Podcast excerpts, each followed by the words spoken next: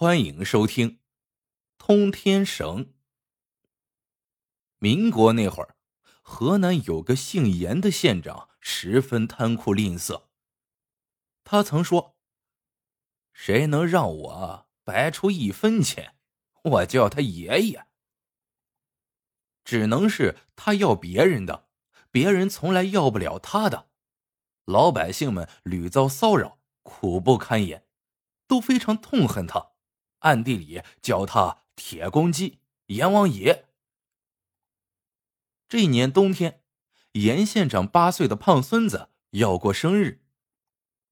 严县长宠溺孙子，要为孙子筹备生日宴会，就问孙子：“生日那天想看什么节目啊？”胖孙子想了想，说道：“爷爷。”我要看杂耍，你必须给我找几个好看的来。严县长笑呵呵的答应了。当下，严县长命人张贴告示，让全县的乡绅百姓出份子给自个儿孙子祝寿，特别提出，如有肯献杂耍表演的，可以免除份子钱；如果表演的好，额外有赏。看到这个告示。全县骚动，人人痛骂。有会杂耍的，为免除这不菲的份子钱，只好前来报名参加表演，并不敢奢望严县长赏钱。到了生日宴会这天，严县长全家和县里有头有脸的乡绅们，如众星拱月一般，围着严县长的胖孙子坐下，面对着露天舞台看杂耍。这个胖孙子平日看过不少杂耍，眼界挺高，看过一个点评一个，反正是个个不行，回回差评，总也达不到让他满意的标准。严县长在一边听着，虽然为自己省下了赏钱，可孙子不满意，自个儿心里呀也就不高兴。演到半截，他索性就喊停不看了。他说道。前面的节目不能让本大人满意，统统轰出去。后面的节目，如若还不能让我满意，就投进监狱，份子钱照出，你们看着办吧。剩下的几个杂耍演员面面相觑，谁能保证自己的杂耍让严县长和他的胖孙子满意呢？如果他心里满意，愣说不满意。那谁也没办法呀，这分明就是不想让人演了。掏钱总比进监狱好，还是回去筹份子钱吧。当下几个杂耍演员一哄而散，只剩下一老一小祖孙俩没走。旁边有个士兵喝道：“你们怎么还不走？非让我给你打出去吗？”老头笑道：“不敢。”老汉有一段杂耍，反正你们县长和少爷没看过，我们留下来是想得些赏银呢。士兵说：“好心劝你一句啊，得我们县长的赏钱可不容易，你可仔细了，别偷鸡不成蚀把米，怕自个儿啊给搭进去。”老头回道：“这个您放心。”麻烦呀，回禀一声。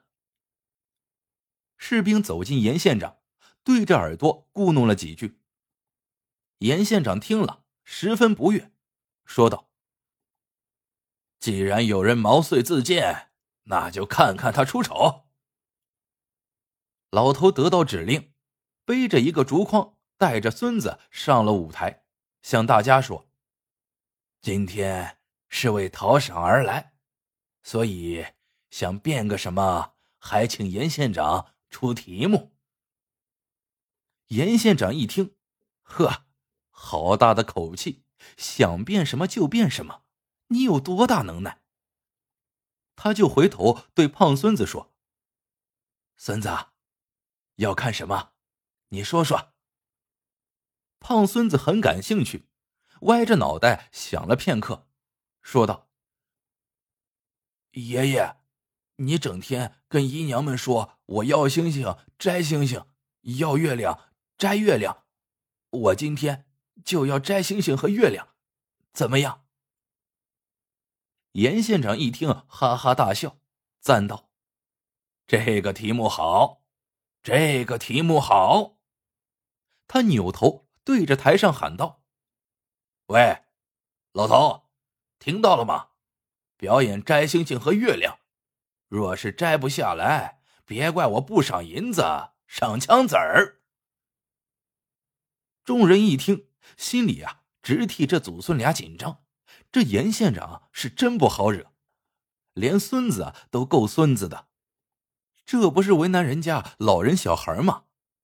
俗话是这么说，可哪有谁真的摘下过星星和月亮呢？看来这爷孙俩呀，真得进监狱了。再看那台上，老头果然面露难色，说道：“日月星辰都在天上，这可怎么变出来呢？只能啊，去天上取。严县长给我们出了个难题呀。”小孩说：“爷爷，你刚才说了大话，要不认栽得了。”老头说：“严县长向来言必信，行必果，咱们呢也不能落后。既然答应了，只好天上走一遭吧。”小孩问：“大白天的，哪有什么星星月亮呀？”老头说：“躲在云后头休息呢。”到天上打听打听啊，就全有了。小孩又问：“那爷爷怎么上天呢？”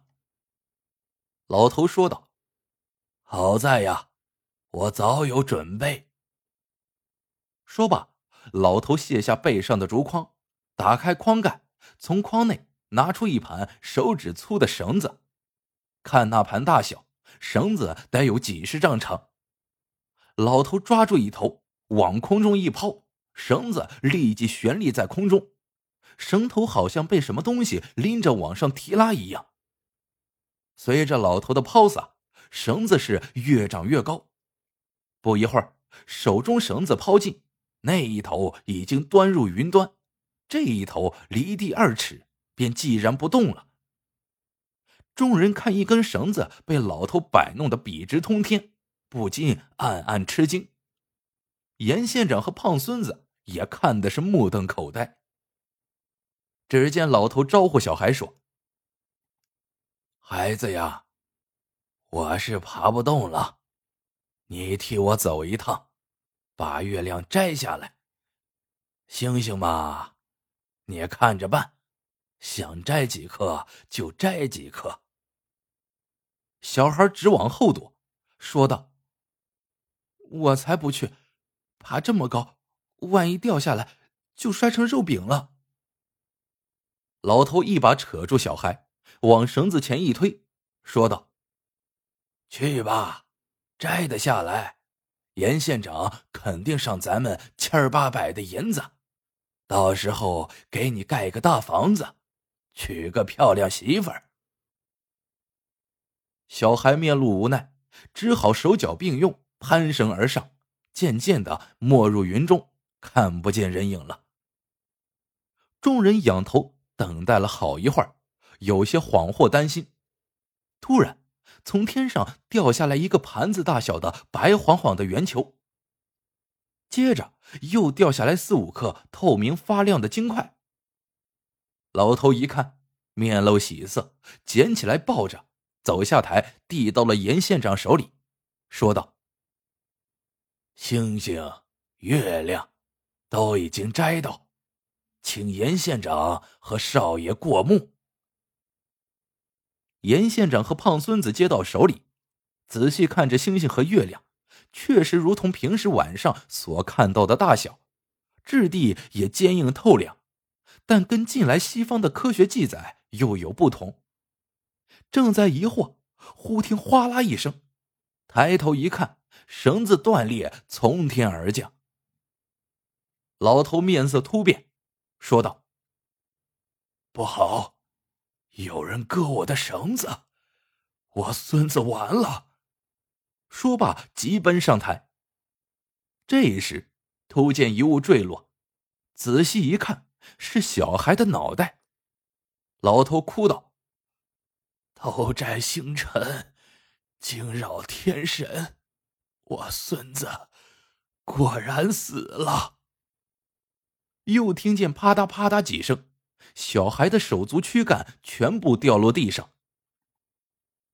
老头一边将残肢拾入竹筐盖住，一边哽咽道：“老汉我只有这个孙儿，不想因严县长要求摘星摘月，遭此惨祸，以后我可怎么活呀？”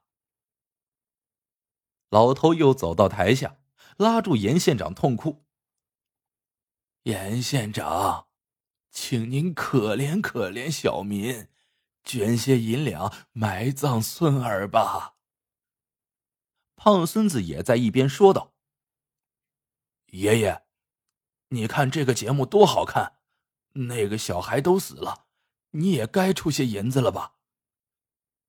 严县长本不想出钱。可众人都盯着他看，孙子又求他，只好说：“好，好，好，快拿十两银子给他。若不是看你孙子死了，今天在我孙子的好日子上哭哭啼啼，我绝不饶你。”围观众人也多有解囊出钱的，很快一盘银子端到了老头跟前，老头将银子塞进搭链。即刻返回台上。老头又将绳子提起一头，往天上一抛，如同刚才一般，绳子又直入云霄。众人不解其意，只见老头拍拍竹筐盖子，说道：“孙子，出来谢谢你哥哥的赏赐。”忽见方才的小孩用头顶开筐盖，跳了出来。浑身上下完好无损，向着严县长说道：“谢谢哥哥赏赐。”严县长见小孩复活，老小两个人出言不逊，不禁大怒：“混账，瞎说什么！”老头朝着严县长揶揄道：“严县长不是亲口说过吗？谁能让你白出一分钱？”你就叫他爷爷，不是吗？